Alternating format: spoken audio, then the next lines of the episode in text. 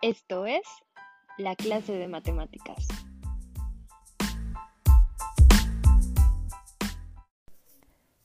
Hola, hola, bienvenidos sean todos. Como ya saben, mi nombre es Glenda, su profesora de la clase. El día de hoy vamos a hacer un pequeño viaje imaginario hacia Japón. Y ustedes preguntarán, ¿por qué elegí ese país habiendo otros lugares? Bueno, pues la respuesta está en un juego muy popular llamado Sudoku. Este juego apareció por primera vez en Japón en 1984. La palabra Sudoku está compuesta por el prefijo su, que significa número, y doku, que significa solo. Dicha palabra es la abreviatura de una expresión más larga en japonés que significa los dígitos están limitados a una ocurrencia o acomodo. Una razón por la que los rompecabezas de Sudoku son tan apreciados en Japón es porque los crucigramas no funcionan muy bien con el lenguaje japonés, por lo que un rompecabezas numérico tuvo mucho más éxito. Entonces entendemos a este como un rompecabezas de lógica en el que el jugador tiene que completar una cuadrícula con números sin repetir ninguno. Estas cuadrículas son formadas por nueve celdas de ancho por 9 de largo. Si ustedes hacen la multiplicación, obtendremos un total de 81 números por acomodar. Suena mucho, ¿no? Bueno, también existen tableros de 3x3, 4x4, 6x6 y no solamente de números, sino también encontramos de colores y figuras, etc. Ok, para poder entender cómo está compuesto nuestro juego, haremos una cuadrícula de 9x9 y la dividiremos en cuadrados de 3x3. A estas secciones le llamaremos región. Cada región deberá tener un total de 9 cuadritos. Como te darás cuenta, nuestra cuadrícula inicial se dividirá en 9 regiones. En este juego encontraremos dentro del tablero algunos números ya establecidos en su lugar. Estos no se mueven y nos darán algunas pistas del acomodo de los números que restan. El objetivo del juego es rellenar las celdas que están vacías con un número en cada una de ellas, sin que los números se puedan repetir de manera vertical, horizontal o por regiones, que ya las conocemos. Y bueno, se preguntará, ¿para qué rayos me sirve esto?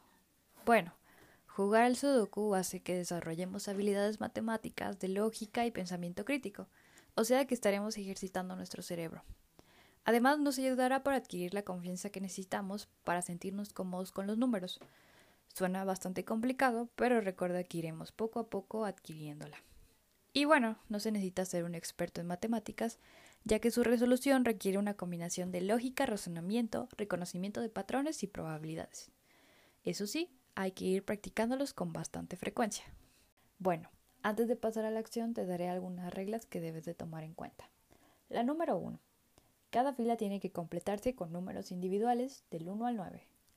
Número 2. En cada fila, columna o región no puede haber números repetidos. Y número 3. Solo hay una única solución para cada sudoku. Ahora te daré algunos consejos interesantes que te facilitarán las cosas. Usa lápiz y goma de borrar. Eso te permitirá hacer las modificaciones que requieras. Lo más probable, sobre todo al principio, es que tengas que rehacer varias veces una misma fila, columna o región.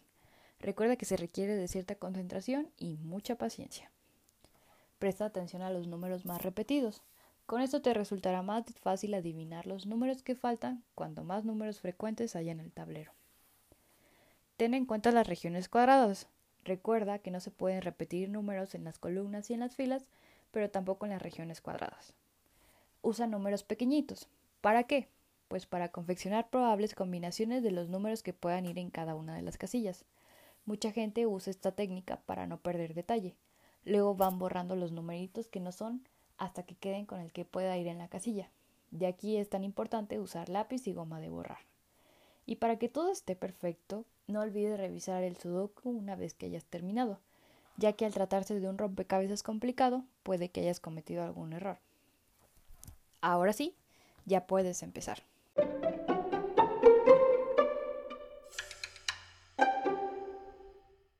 A esta clase anexaré un documento que contiene dos sudokus, uno de números y otro de figuras. Deberás resolverlo tomando en cuenta todo lo aquí mencionado.